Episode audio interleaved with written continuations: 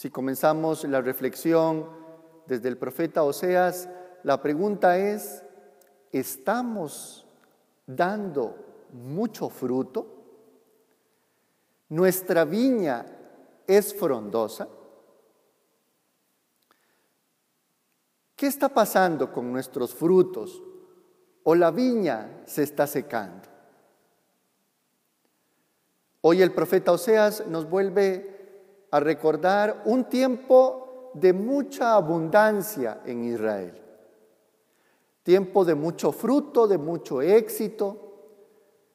Y en medio de que el pueblo está viviendo este tiempo de abundancia, comienza a surgir una de las tentaciones que fácil se nos cuelan a los seres humanos a lo largo de toda la historia.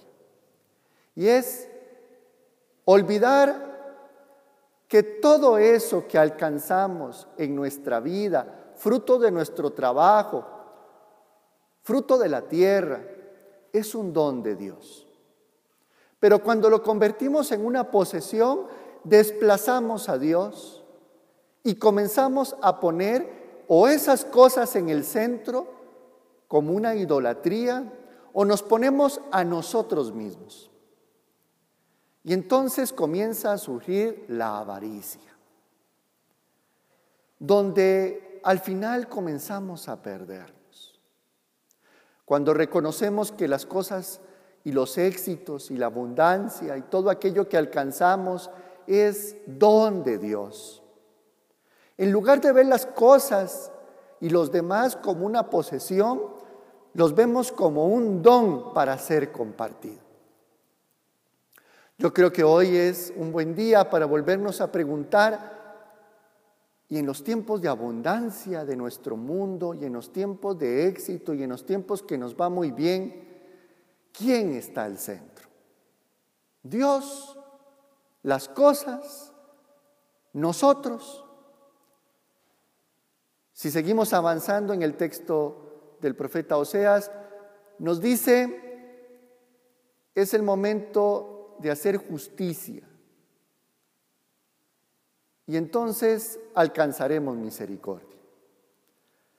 Cuando Dios ejerce justicia es darle el lugar justo, más que un castigo, más que una reprensión sin gran sentido, lo más justo que podemos hacer en ese momento en que estamos perdiendo el centro es volver a poner a Dios en el centro de todo.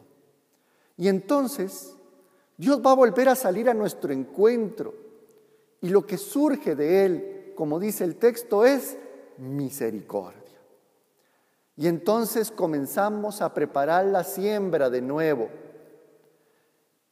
Y dice el texto, alcanzaremos salvación. La salvación es ese sentido integral de todo el ser humano que apunta y tiene sus ojos mirando a este Dios. Que el camino que sigue es que Dios reine. Por eso, en el capítulo 10 de Mateo que hemos escuchado el día de hoy, hay un envío por parte de Jesús a sus apóstoles.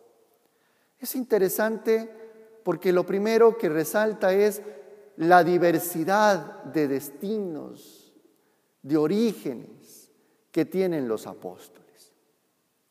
Hay publicanos, hay cananeos, hay pescadores, hay cobradores de impuestos, hay nombres hebreos, hay nombres griegos, toda la diversidad de la humanidad, pero siempre unidos por la causa del reino.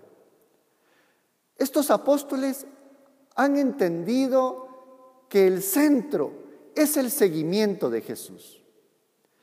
Que de ahí tiene que brotar el anuncio de esta salvación integral, donde somos liberados de todas nuestras esclavitudes, las interiores y las exteriores. Hoy por eso es un momento de volver a ser fieles a nuestro llamado. Hacemos misa votiva de San José como hombre fiel, pues también nosotros, como los apóstoles, como José, siendo fieles de volver a recordar en tiempos de crisis, en tiempos de pandemia, en tiempos de incertidumbre que vive el mundo, que podamos encontrar cuál es el lugar que tiene Dios en nuestra vida y que sea el centro. Es así como volveremos a crear una viña frondosa, una viña de buenos frutos. Hoy, que sea un día de reconocer esto como fuente de salvación.